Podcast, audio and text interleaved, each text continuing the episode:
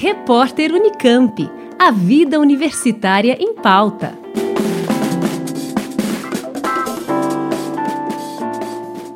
Você já imaginou ter que fugir do seu país natal de uma hora para outra, deixando para trás casa, emprego e família por conta de guerras, perseguições políticas ou religiosas? Pois essa é a situação hoje de ao menos 25 milhões de pessoas que vivem em situação de refúgio em todo o mundo. Há 20 anos, o dia 20 de junho foi instituído como Dia Mundial do Refugiado. Apesar de marcar a Convenção de Genebra de 1951, que há 70 anos criou o Estatuto dos Refugiados, a ideia da data não é celebrar, mas sim conscientizar a sociedade sobre a situação dramática vivida por um enorme número de pessoas. Como explica a pesquisadora Rosana Benninger, do NEPO, Núcleo de Estudos de População Elzaber da Unicamp, apesar das diversas leis que deveriam garantir os direitos dos refugiados, a pandemia do coronavírus veio para dificultar ainda mais a vida dessas pessoas, inclusive aqui no Brasil. Embora nós tenhamos 70 anos da Convenção de 1951, o Estatuto do Refugiado de 97, a nova Lei de Imigração de 2017, o Brasil deportou mais de 1.300 pessoas, das quais mais de 400 venezuelanos, 800 bolivianos, né? Então, realmente violando uma violação dos direitos que estão colocados nessa legislação.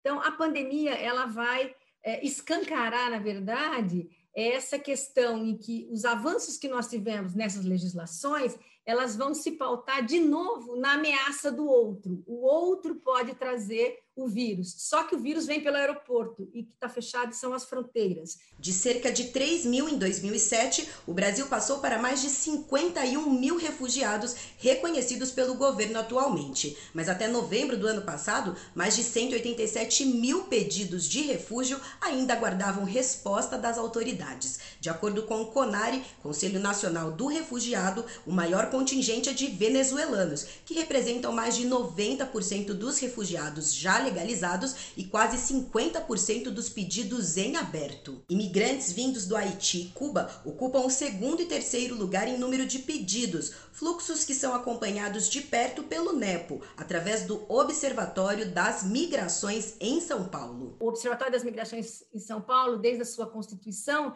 ele realmente busca esse olhar atento às diferentes situações, aos momentos e conjunturas, para que a gente possa entender a questão da migração e do refúgio, não só no Brasil, mas também como o Brasil se coloca dentro do panorama geopolítico internacional. A possibilidade dos imigrantes estarem documentados no Brasil, como nós já falamos, pela nova lei da migração ou pelo Estatuto do Refugiado, o, o, Brasil é um país que ele permite, ele providencia, né, na questão dos direitos humanos, a documentação.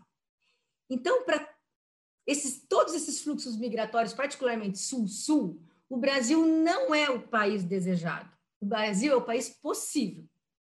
E, portanto, a pandemia vai trazer um elemento novo, que é a imobilidade. Eles estão no Brasil como uma etapa migratória, mas não é o seu projeto migratório final. E a pandemia, ela vai transformar esse projeto migratório, porque nós temos um elemento novo que é a imobilidade, não pode sair do Brasil.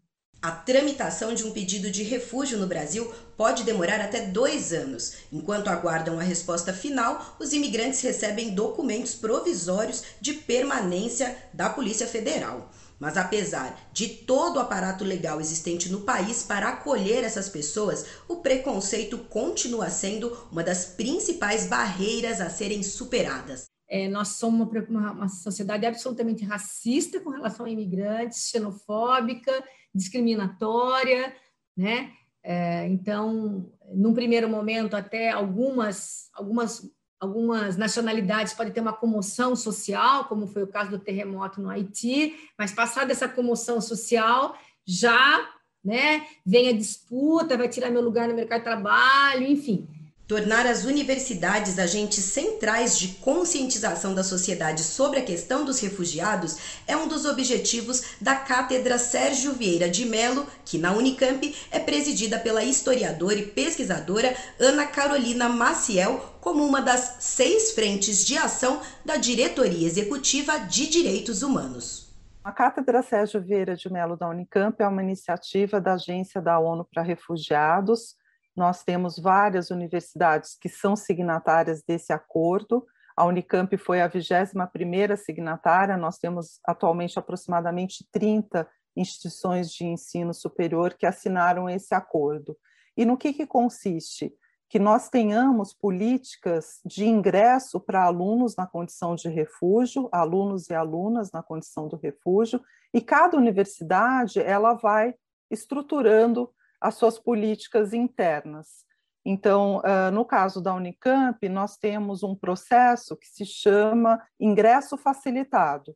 Então, um aluno que tem a condição de refugiado, que tem a documentação comprobatória, que tem o certificado do CONARE, ele entra no nosso site da diretoria acadêmica, a DAC, e ali tem um link onde ele pode consultar toda a documentação necessária esse pedido de ingresso ele não obedece a um calendário, então é em fluxo contínuo.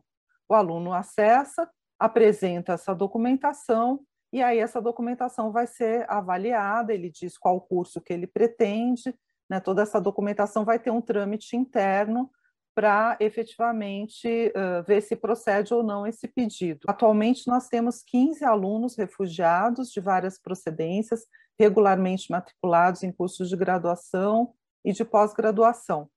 E a gente tem também uma série de políticas de permanência.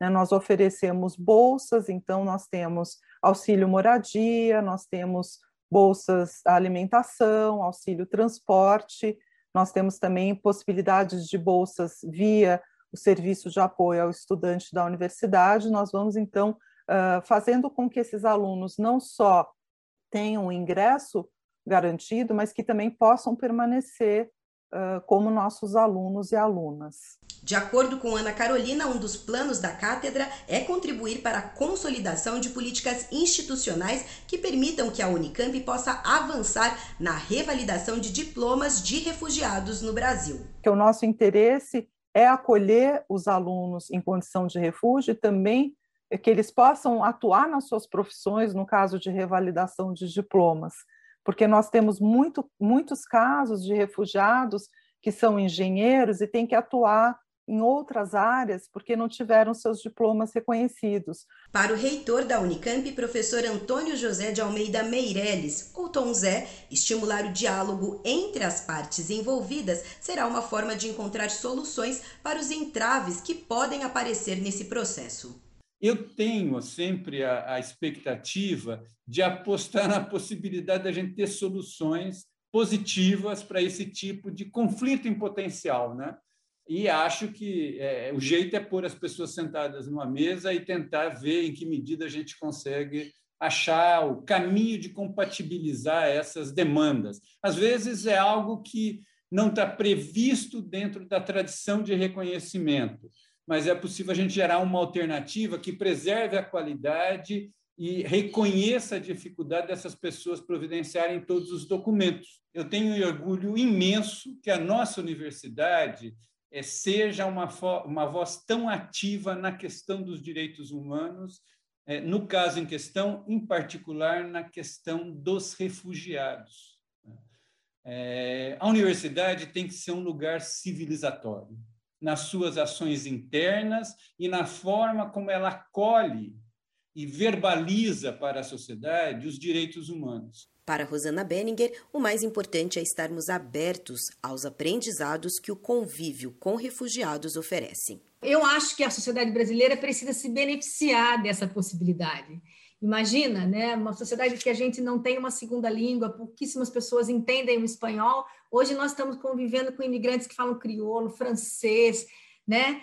é, é, a oportunidade que nós temos para dessa transformação no nosso processo civilizatório. Eu acho que a gente precisa aproveitar isso, a gente precisa entender é, que esses refugiados, esses imigrantes, não podem ser convertidos só em trabalhadores, mas eles, né? Mas que a gente enxergue e a gente melhore como sociedade, né? A partir dessa multiculturalidade que está presente no nosso dia a dia. Juliana Franco para o repórter Unicamp. Repórter Unicamp.